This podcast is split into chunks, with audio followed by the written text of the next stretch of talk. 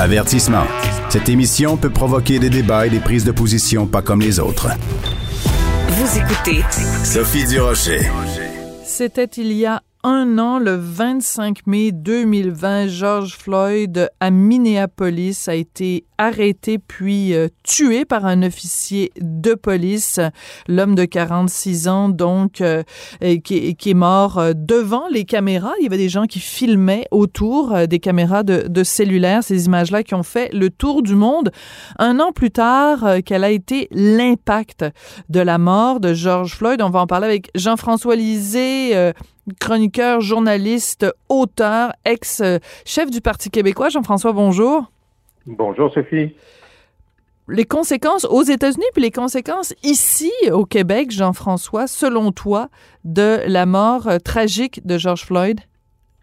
Ben, d'abord, euh, il y a quand même une étude sociologique à faire sur pourquoi ce cas-là en particulier, mm-hmm. entre des dizaines et des centaines d'autres, a fait, a eu un impact aussi grand. Évidemment, la vidéo, euh, le fait que le genou était sur son cou pendant 9 minutes 21 secondes, il y a quelque chose qui dépasse l'entendement, qui est horrible à sa face même, le refus de ses collègues d'intervenir, le fait que la foule était là, mais enfin un petit groupe de gens disait arrêtez, vous voyez bien que il y a dans, dans, dans l'horreur euh, vue, euh, quelque chose qui a déclenché un, un refus de cette réalité-là, mm-hmm. qui a dépassé les frontières américaines. D'ailleurs, il y a des, des manifestations dans le monde entier. Il y a, il y a comme un genre de ressort de, de, de volonté de préserver l'humanité en nous qui a été euh, qui a été déclenché par la vue de cette absence d'humanité, de cette de ce, de ce déni d'humanité euh, qui a touché énormément de gens.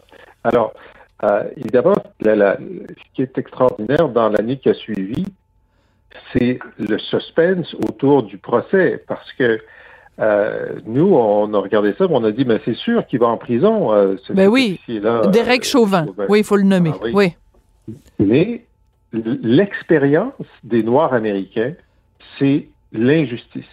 L'expérience des Noirs américains, c'est des policiers tuent des Noirs et ne sont pas tenus pour responsables mm. lorsqu'il y a des procès. Alors ça, c'est le premier suspense. Et le deuxième suspense, c'est l'expérience des Noirs américains, c'est que les policiers sont solidaires de celui qui est accusé d'avoir tué un Noir. Et là, dans les deux cas, dans, dans le procès, des policiers noirs et blancs ont témoigné contre leurs collègues en disant que sa, sa, sa façon d'agir avait été inacceptable. Et ensuite, il a été condamné.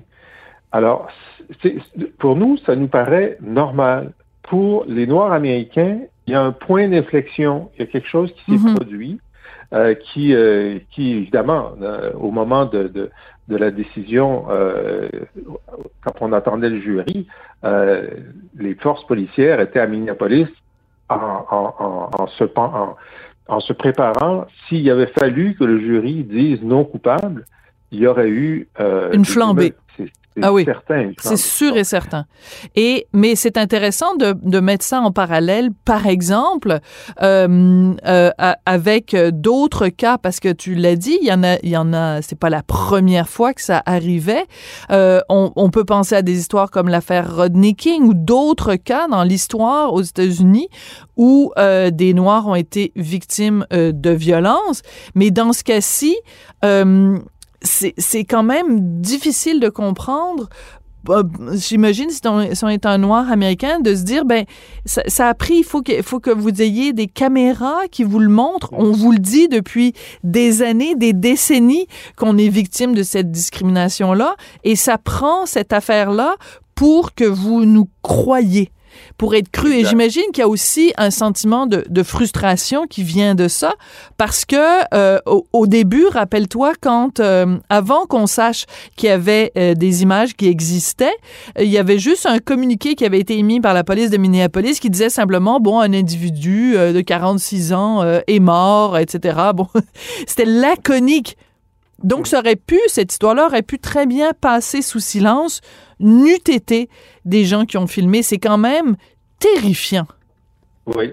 et là, cette, cette question de, de, filmer, bon, euh, chaque semaine aux États-Unis, on a une autre affaire euh, d'un noir, d'un jeune noir euh, qui est euh, pris dans, dans, dans, une opération policière. et là, la demande, c'est, non seulement on a les vidéos des citoyens, mais que les vidéos corporelles des policiers, qui sont très répandues aux États-Unis, soient rendues disponibles dans les 48 heures, au moins à la famille. Ça, c'est une demande qui est de plus en plus forte. Mais donc, au-delà de l'affaire Rodney King, la question, c'est est-ce que il va y avoir une réforme de la police qui va faire en sorte de rendre ces événements-là euh, de moins en moins fréquents et, Mhm. euh, et si possible, euh, qu'ils n'arrivent plus jamais? La différence entre l'avant et l'après, c'est qu'avant, il y avait, on- on- il y avait une discussion sur est-ce que on devrait réformer la police. Donc la discussion existait. Mhm. Après, c'est jusqu'à quel point faut-il réformer la police? Oui, le, le changement a, a été dans, dans le ton et dans le, le- les, les, les mesures euh, appropriées. Mais euh, donc, on, parle beaucoup, évidemment, et c'est normal de, ce qui s'est passé euh, aux États-Unis. Mais tu l'as dit, puis c'est- une évidence, ça a été vraiment un événement avec des répercussions mondiales. Je suis curieuse de t'entendre sur les répercussions ici au Québec, parce que euh, il y a toute une, une frange de la gauche qui euh, tend à faire des parallèles comme si la situation euh, des, euh, des, des Noirs au Québec était la même qu'aux États-Unis. Est-ce que tu adhères à cette théorie-là quand on parle justement de racisme systémique?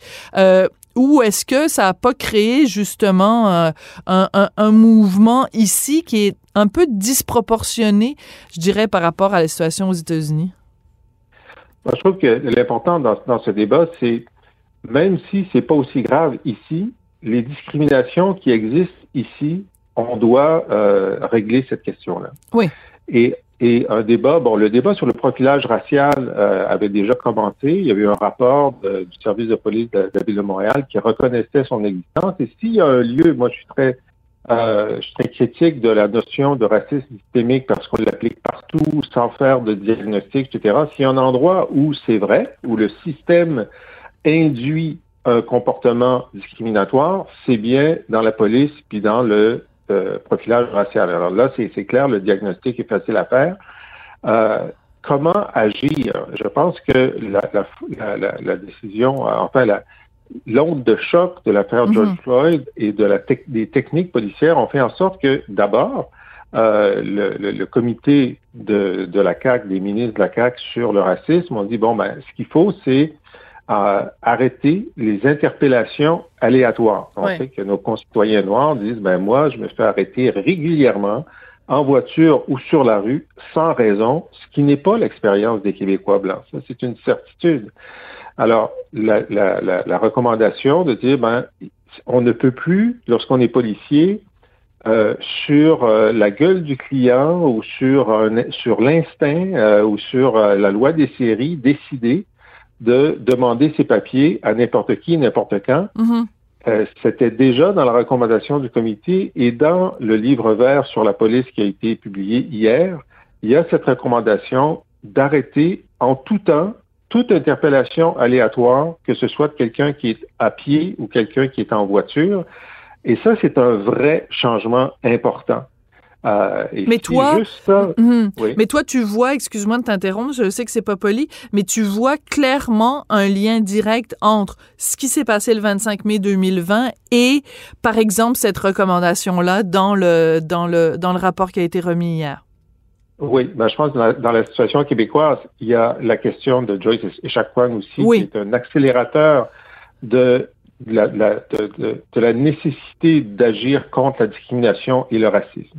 Alors donc, on a des, des raisons récentes de concentrer la discussion sur quelles sont les actions et les résultats et comment est-ce qu'on peut les mesurer rapidement. Et je pense que oui, Floyd et Chacuan euh, font en sorte que des sujets qui préexistaient, bien sûr, on en, on en discutait, sont devenus, euh, ont pris un relief particulier Mhm. et un gouvernement, par exemple la CAQ, c'était absolument pas dans son univers mental ces questions-là, a été poussé à cause de la conjoncture à, euh, à, à- à nommer un ministre, à poser des actions, on peut débattre, c'est pas assez, c'est pas le bon ministre, peu importe, mais sans Floyd, sans Echaquan, je pense que ça n'aurait pas existé.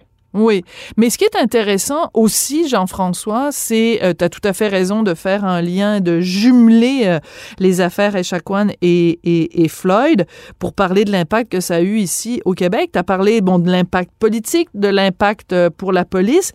Je te dirais personnellement que, de façon générale, je dirais qu'il n'y a pas un pan de la société qui n'a pas été affecté ou qui n'a pas eu un impact suite au décès de George Floyd. Je regarde, par exemple, on n'a jamais autant parlé de diversité euh, à la télévision, euh, de, de, de, présence de comédiens euh, noirs. On pense à la sortie de Didier Lucien. Bon, je regarde les publicités à la télévision. Tu l'as sûrement remarqué.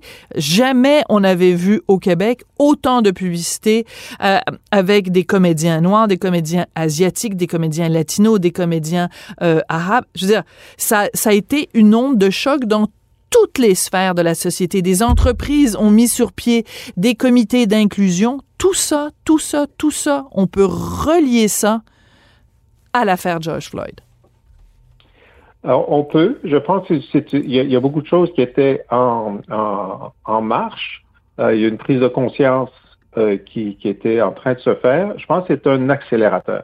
Mm -hmm. un accélérateur parce que, je veux dire, ça, ça a touché une fibre humaine chez tous les humains normalement constitués. Tout à fait. Et de dire, il faut faire quelque chose. Qu'est-ce que je peux faire moi dans mon dans mon milieu, mm -hmm. euh, dans mon industrie? Euh, Et ça ça fait en sorte que les oreilles se sont plus débouchées. Oui. On regardait les, les sondages. bon, j'ai Bonne image. Au, oui. au, au, Québec, mais aux États-Unis, avant l'affaire George, George, Floyd, la, la proportion des blancs qui considéraient que le racisme était un problème important c'était une très petite proportion. Mm -hmm. Et dans les, dans les mois qui ont suivi, c'est devenu une grosse proportion. Oui. Alors que le racisme préexistait, là. C'est juste un cas de plus, emblématique. Et donc, il y a eu même eu une prise de conscience dans la population blanche américaine que, ouais, c'est plus grave qu'on pensait. Peut-être qu'il faut faire quelque chose. Et ça, en soi, ça crée une base politique qui fait en sorte que ben, les élus doivent... Et il y a 3000 projets de loi différents mm dans les États américains pour réformer la police d'une façon ou d'une autre. Ça va prendre des années avant de se rendre à un point d'équilibre où on dit, bon, ben, on a trouvé la bonne formule, puis on a réussi à euh, repousser la, résistance extrêmement forte des, corps de police et des unions policières. Mais au moins, en ce moment, il y a des avancées, alors qu'il y a un an ou deux, il y en avait très peu. Oui, mais en même temps, c'est toujours délicat, puis je fais excessivement attention à la façon dont je parle de ça. Est-ce qu'il n'y a pas eu aussi certains... Euh, J'hésite à utiliser le mot dérapage parce que je pense que le mot dérapage serait trop fort.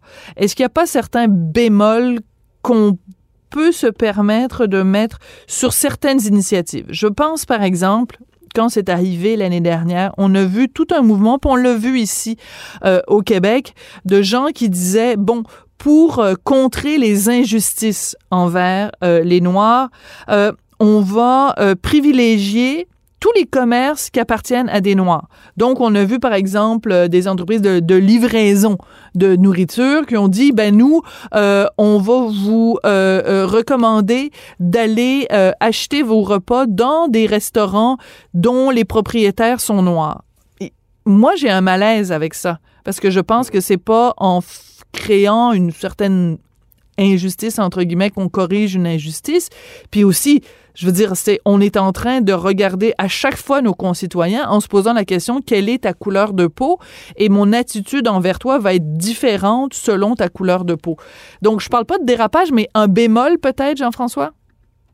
Ben, ce, je comprends. Euh, la situation idéale, c'est que ce, ne soit pas nécessaire parce que euh, la richesse est bien répartie, parce que les opportunités sont bien réparties. Mais ce réflexe-là d'acheter entre soi, c'est un réflexe de toutes les communautés minoritaires. Euh, la communauté juive le fait, la communauté grecque le fait, euh, ben, les francophones l'ont beaucoup fait aussi. Euh, et donc, dans la construction de ta, de, ta prospérité économique de base, si la première chose que tu peux faire, c'est l'entraide au sein de la communauté, pourquoi pas? Alors, euh, c'est clair qu'il faut, euh, faut faire attention d'être le plus inclusif possible, mais c'est un, c'est un, un geste de solidarité à l'intérieur d'une communauté. Les Noirs américains l'ont beaucoup fait. Euh, c'est, disons, euh, essayer de, de, de, de, se créer un marchepied vers la prospérité. Mhm. Euh, est-ce qu'ensuite, il faut, euh, par exemple, aux États-Unis, il y a des programmes d'aide aux PME de gens de couleur pour faire en sorte qu'ils aient euh, une bonne proportion de contrats publics. Euh, moi, je pense que dans une phase de transition vers l'égalité, c'est je suis plutôt favorable, malgré les Mhm. problèmes que ça, que ça donne, au programme d'action à l'égalité ou à la discrimination positive pour en arriver à une, une réelle égalité. Euh, je sais que c'est un vrai débat. J'ai des amis qui sont pour, j'ai des amis qui sont contre, mais c'est la même chose pour la place des femmes dans les conseils d'administration ou ailleurs. Il y a, il y a un moment de transition où il faut, euh, faut donner le marchepied. Il faut faire en sorte Ouais. qu'on puisse y arriver. Et comme je dis à tous mes amis hommes depuis très longtemps, pourquoi il faut que vous soyez pour la parité? C'est parce que quand ils vont être plus que 50 vous allez trouver ça important de rester 50 Ah, bien dit. Jean-François, on a eu des petits problèmes euh, techniques, mais on a quand même compris l'essentiel de ton propos. Merci beaucoup, Jean-François. Et on se retrouve euh, vendredi, si je me trompe pas. Non, on est jeudi. Bien. On est mercredi. Complètement. Hey, je sais pas si ça te fait le même effet, mais une journée de congé, puis là, je me souviens même plus comment je m'appelle. Bon, on te retrouve Ben, bientôt. Je sais pas trop quand, mais tu veux. Tu fais ce que tu veux. Moi, je serai là vendredi. excellent, bien répondu. Merci, Jean-François. Jean-François Lisée, donc, euh, journaliste, auteur et ex-chef du Parti québécois.